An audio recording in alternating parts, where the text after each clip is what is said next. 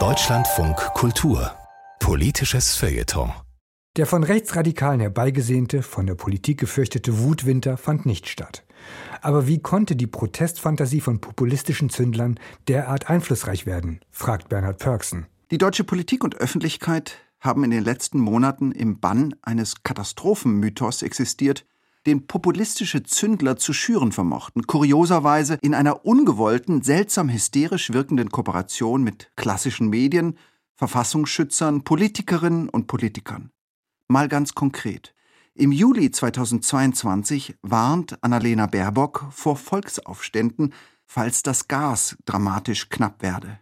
Innenministerin Nancy Faeser sieht die Gefahr von Massenprotesten. Auch Verfassungsschützer und politische Kommentatoren schalten sich in ähnlich düsterer Tonlage zu.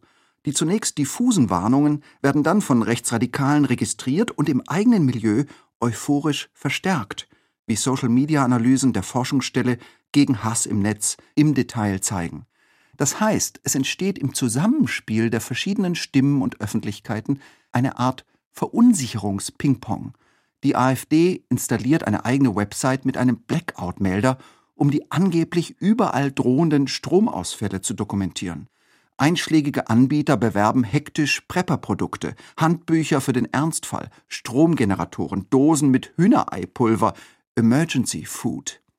Rechtsradikale Strategen in Deutschland und Österreich resonieren darüber, wie sich die Risse und Gräben in der Gesellschaft noch weiter vertiefen ließen. Manche träumen von einer Art Gelbwestenbewegung, andere von Protesten nach dem Vorbild kanadischer Trucker. In den Katakomben von Telegram-Kanälen ist parallel von Chaos, von Bürgerkrieg und Zerfall zu lesen. Der Umsturz kommt bald, ganz bald, da ist man sich sicher. Fakt ist jedoch, Stand heute, die Massenproteste fielen aus. Den Wutwinter hat es nicht gegeben. Dies gleich aus mehreren Gründen. Zum Beispiel halfen die milliardenschweren Entlastungspakete der Politik. Auch war der Winter milder als gedacht. Und schließlich zeigte sich die deutsche Bevölkerung seit Beginn des russischen Angriffskrieges in der Mehrheit solidarisch mit den Menschen in der Ukraine, trotz der explodierenden Gaspreise, der massiven Inflation und der im Alltag erlebbaren Härten. Genau besehen sind das ziemlich gute Nachrichten, oder? Man könnte es dabei bewenden lassen und sich im Stillen freuen, dass die Strategien rechtsradikaler Verelendungstheoretiker keinen Erfolg hatten. Aber die öffentliche Dominanz des Wutwintergeredes offenbart die enorme Macht der Angst unter den aktuellen Medien- und Kommunikationsbedingungen.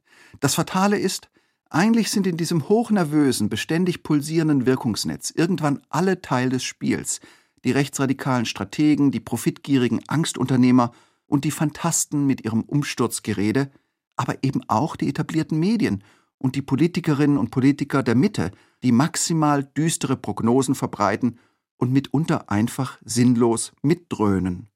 Was also tun? Es gibt keine leichte, keine einfache Lösung, dies ist gewiss.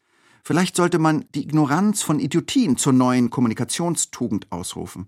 Vielleicht sollten Politik und Medien auch gut gemeinte Warnungen disziplinierter formulieren oder sie doch zumindest mit einer Art Beipackzettel zum Informationsgebrauch versehen, frei nach dem Motto Niemand weiß bislang, ob es irgendwann wirklich zu Volksaufständen kommt. Wir vermuten jetzt einfach mal so herum. Und nur mal nebenbei. Unter dem Hashtag Wutwinter sammelt sich inzwischen jede Menge Spott auf Twitter. Auch hier zeigt sich eine Strategie. Man lacht das Untergangsgeschwätz von populistischen Zündlern einfach weg. In jedem Fall ist es an der Zeit, in der Breite der Gesellschaft Techniken der Abkühlung zu trainieren und die Bekämpfung von Erregungsepidemien einzuüben.